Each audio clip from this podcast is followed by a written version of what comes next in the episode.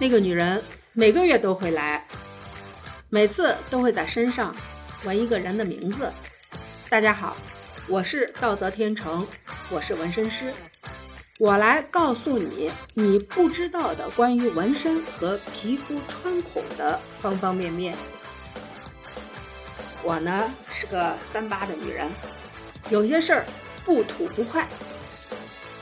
有这么一个女人，有两三年了，差不多每个月都会光顾我的纹身店，每次来都会要求我在他肚子上给纹几个小字儿，字的内容也有点奇怪，有时候纹的是人名儿，王菲、刘銮雄、宋丹丹，这些人都是明星。他会把他们纹在身上，有时候也有一些名字是我们不知道的，有时候还会给上面纹几个字儿，比如说“小女人”，有有单个的字儿“丽”，有单个的字儿“梦”。很多时候我就奇怪的问他：“我说你为什么给身上纹这么多人名呢？难道他们在你肚子上开会呢？”这个时候他会很羞赧的笑一下，也不回答我的话。也有的时候，我们会简单的聊两句，我就问他，我说你妈妈要和你一起洗澡，得心疼死，一肚子的字儿，你妈肯定想这我娃得被扎了多少针呀。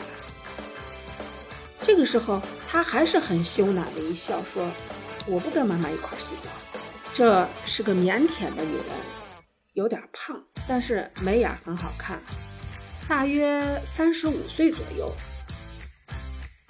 我有心劝她不要这么纹，但是她并不采纳。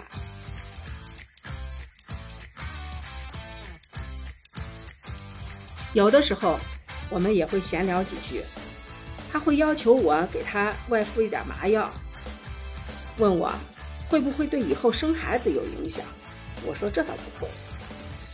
过了一段时间，也会有一些人名儿不受他待见了。他会要求我把相应的字儿涂成黑色，对，涂成黑色，就像我们写作文的时候把字儿写错了，不是撕掉，而是涂抹成一个黑球。我建议他拿激光洗掉，他不洗，说就这么留着，证明想纹过又不想要了。三十多岁的成人了，我尊重他的决定，于是呢，他的肚子上就除了有。不规则的一群字，然后还有一些黑疙瘩。从我本人的角度来说，是不喜欢这样的图，乱七八糟。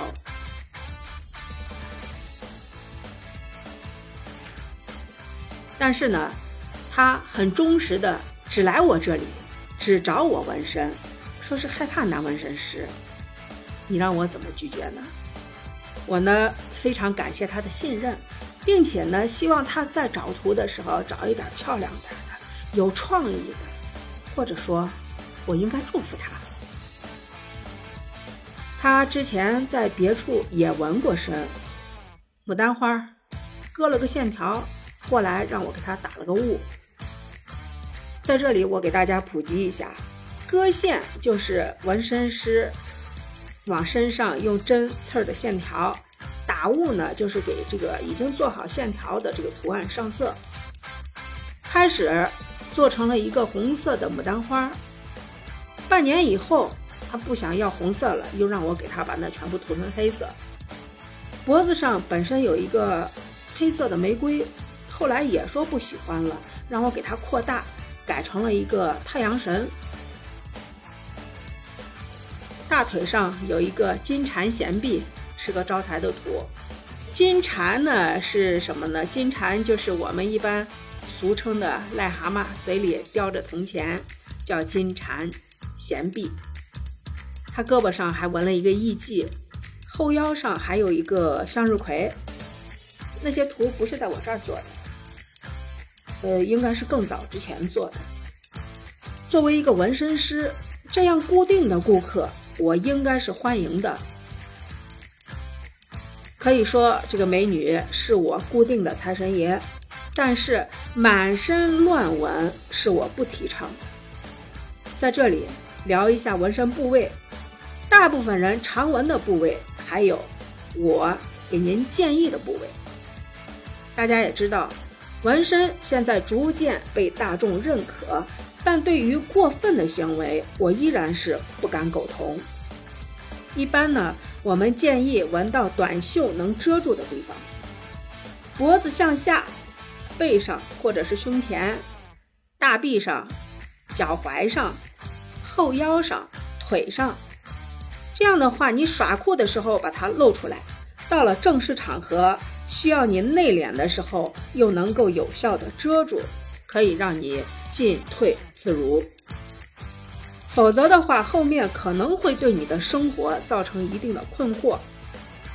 我碰到过一个一九六八年出生的爸爸，说是要来洗纹身，年轻的时候在监狱里纹的，是一个滴血狼，就是血呼哩啦的一个张着嘴的狼头。现在呢，女儿要定亲了，不想让亲家或者是未来的女婿感觉到自己这个。老丈人二二的，所以呢想来洗掉。还有一个小伙子肚子上纹了一只刺眉，现在结婚了，老婆不喜欢，让他来洗。小姑娘呢，女孩一般我们建议纹身纹到脚脖子上，一般都是脚踝的外侧，然后耳根处、后腰上、后颈上。纹一个小星星图案，会觉得很俏皮，那都是我们坚毅的部位。也有的女孩会个性呢比较时尚，比较张扬，那么你纹个花臂，纹个花腿，再加上浓妆，确实很漂亮。这个因人而异，你要先判断，先问自己，会不会对你以后的生活造成障碍。比如说，女孩纹了以后，婆婆呀，或者是未来的家庭，能不能接受你是一个纹身女？我这儿来了个小伙子，说是要纹一个日本鬼王或者是什么死亡系列。我一般都建议打住，先问你结婚了没，有孩子没？如果没有，你自己喜欢，未必你将来的另一半喜欢，不喜欢怎么办？不要因为这样破坏了你的一段好姻缘。就是现在给你做了，以后要洗是个很麻烦的事儿。所有的利弊都要讲清楚。还有可能你将来有了宝宝了，孩子看到你的纹身这个图案，感觉到害怕，不让你抱。你说这是不是自己又给自己的人生埋了一个地雷？图案和部位的重要性，我们想到哪说到哪。将来可以慢慢聊，谢谢大家。